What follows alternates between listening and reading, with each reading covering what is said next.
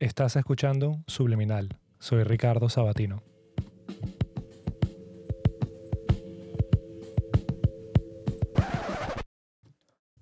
Mientras estaba escribiendo este episodio de Cómo se rompe la verdad en Internet, parte 3, em, a las 6 de la tarde, hora del este, aquí Estados Unidos, las cuentas de Twitter de Elon Musk, Bill Gates, Joe Biden, Kanye West, ex candidato presidencial y multimillonario Mike Bloomberg, Jeff Bezos, Apple, Cash App, Uber, Barack Obama, por alguna razón Wiz Khalifa y Floyd Mayweather y todas las grandes cuentas de Bitcoin eh, publicaron el mismo mensaje al mismo tiempo que decía algo como esto, un poquito variado.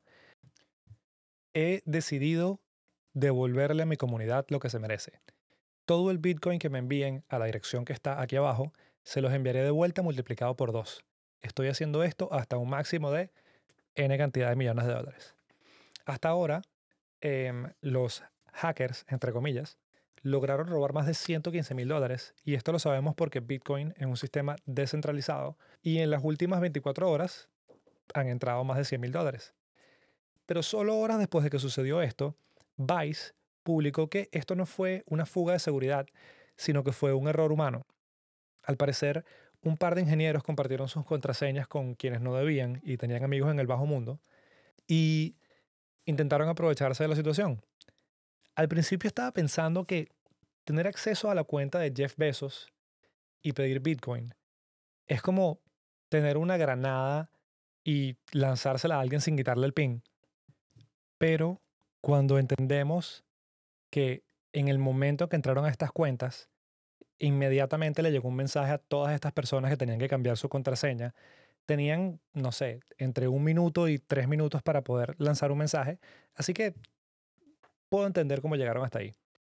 Y más allá de robar, ya están rodando cientos de tweets de teorías conspirativas de por qué a Joe Biden le accesaron la cuenta y no a Donald Trump, de por qué Wiz Khalifa, por qué todas las cuentas de Bitcoin.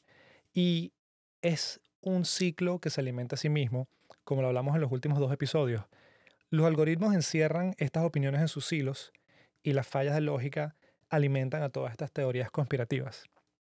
Y todo esto se junta con un tercer nivel, que es la centralización de la información. Si estos hackers hubieran querido accesar a Amazon, a Tesla y a la página de podcast subliminal, les tomaría muchísimo más tiempo que conseguir la contraseña solamente de un ingeniero de Twitter. El futuro del Internet es la descentralización de contenido, la desaparición de las grandes publicaciones, que ya lo estamos viendo, la desaparición de la televisión por cable, que está en su lecho de muerte, y donde cambia todo es en la descentralización del dinero y de cómo se distribuye en el Internet. Y ese es el tema que vamos a hablar en el episodio de hoy, el futuro del Internet y cómo se repara la verdad en Internet.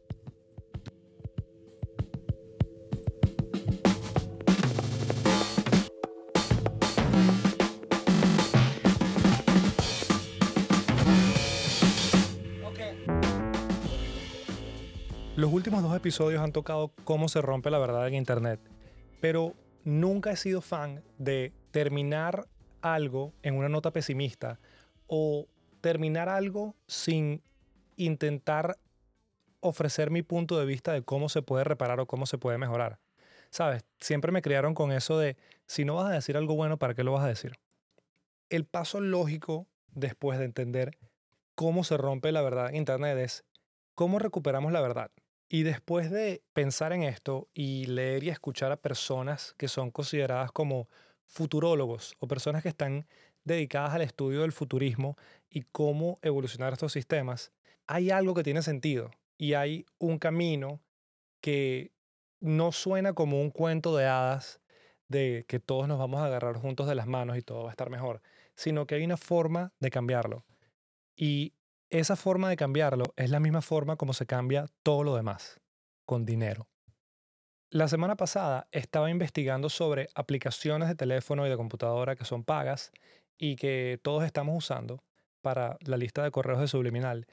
Y mientras estaba hablando con un amigo de esto, le comenté que estoy pagando 100 dólares al año por usar la aplicación que yo uso para mandar correos, o sea, como mi email.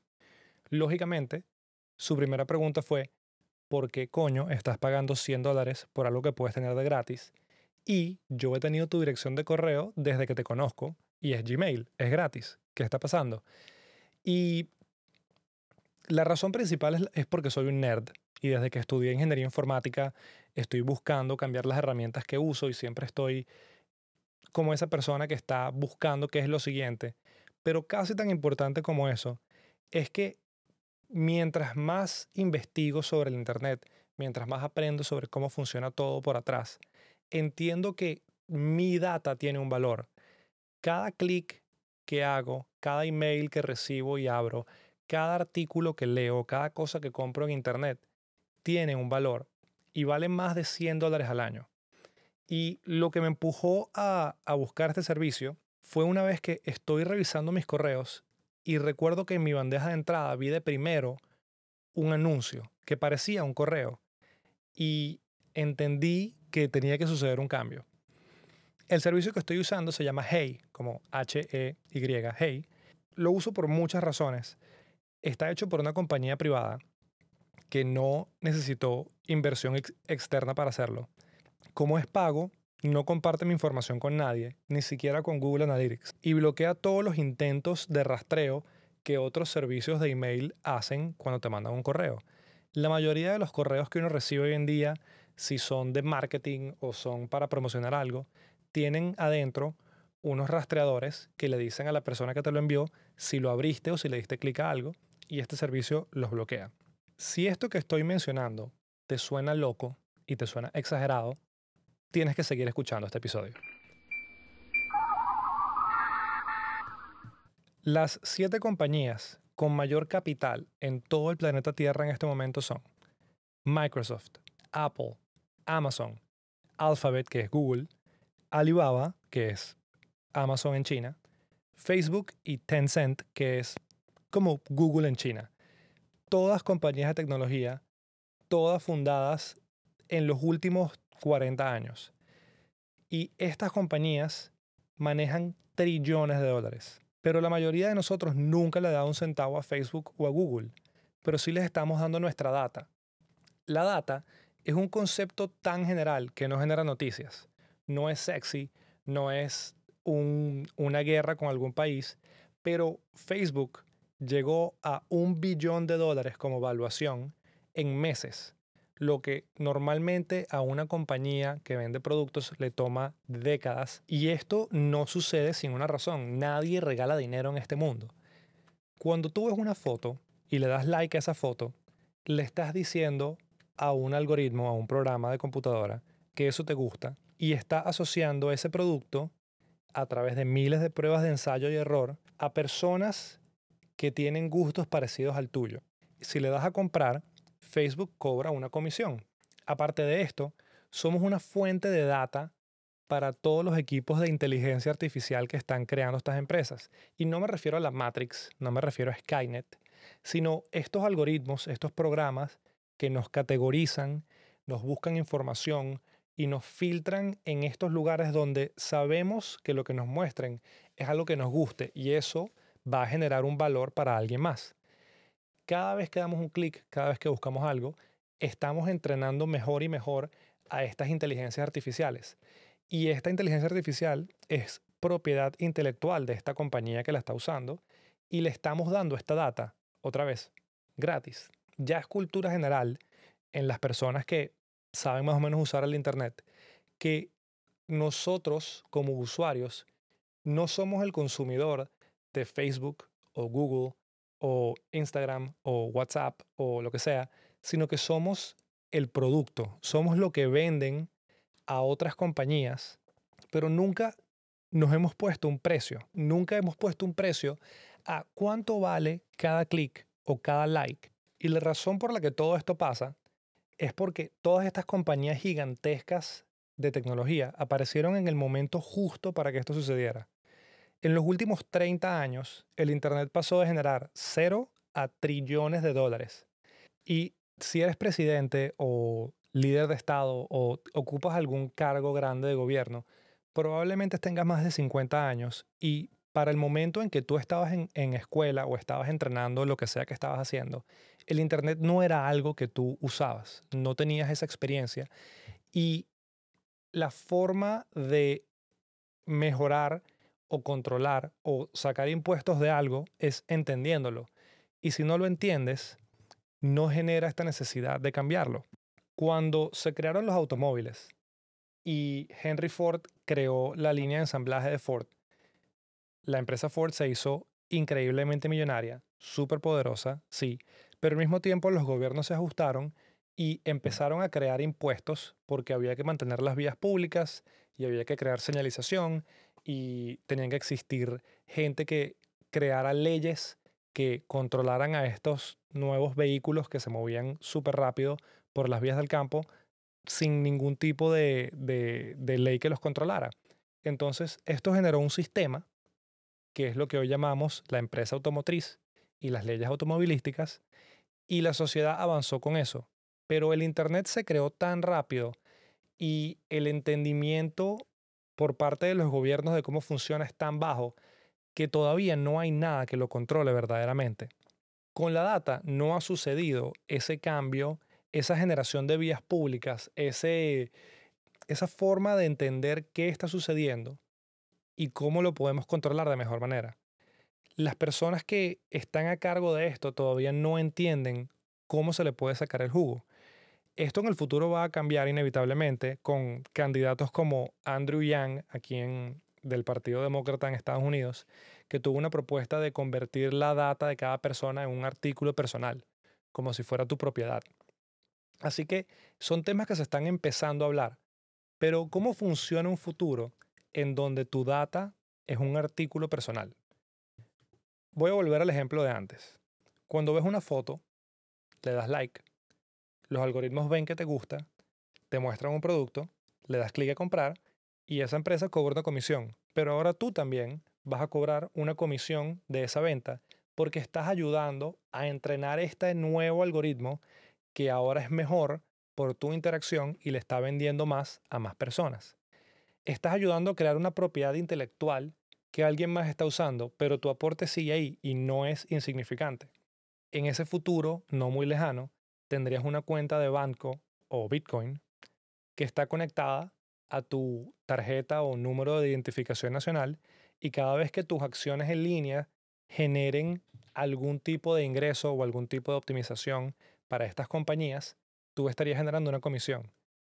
Suena insignificante y puede que cada interacción genere milésimas de centavos, pero ¿cuántas veces al día no estás haciendo scrolling sin sentido o dando like o viendo fotos o productos que en realidad no estás usando. Sucede todo el día, todos los días, y eso suma.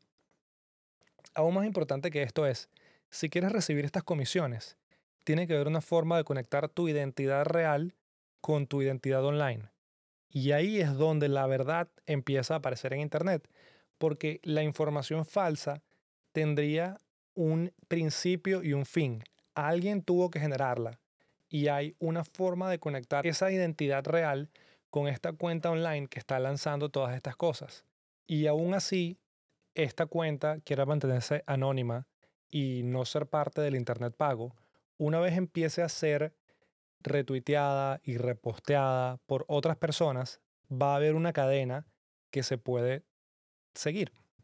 Todos entendemos la realidad de que el dinero mueve al mundo, pero se nos olvida que lo mueve hacia el bien y hacia el mal también. Hay formas de generar incentivos monetarios para que las personas sean más útiles y civiles en línea.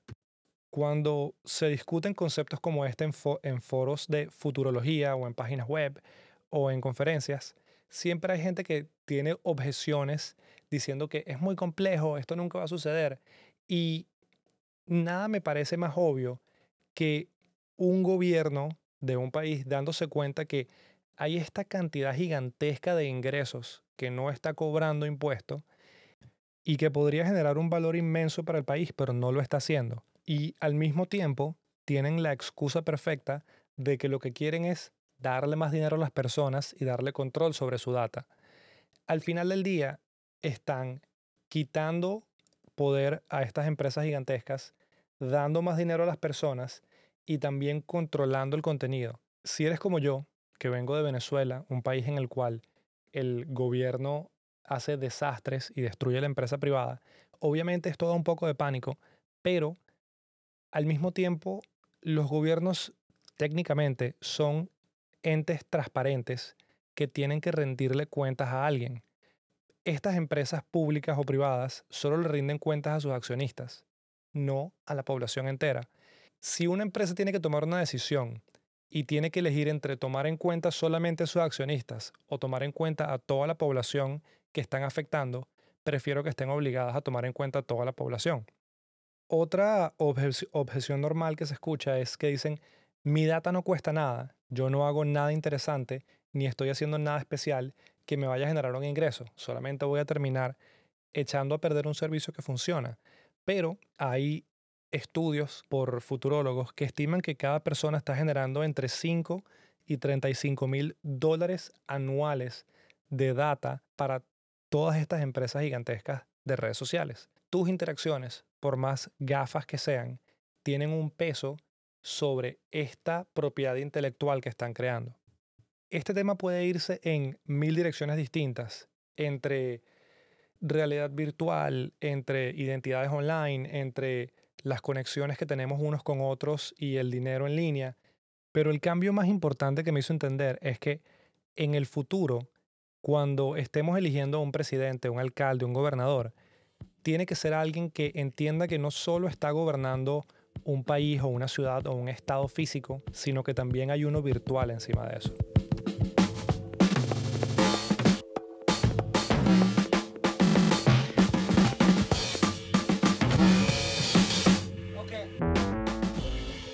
Este capítulo es un experimento personal en futurología y en pensar en formas lógicas en las que el futuro puede cambiar para mejor.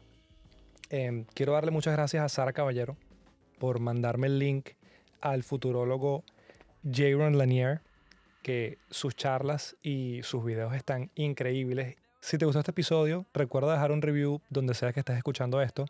Y si quieres escuchar más sobre lo que hablé en este episodio, en episodios pasados, o lo que estoy investigando para episodios futuros, eh, recuerda suscribirte a la lista de correos en podcastsubliminal.com o seguirnos en Twitter, seguirnos, seguirme en Twitter en podsubliminal.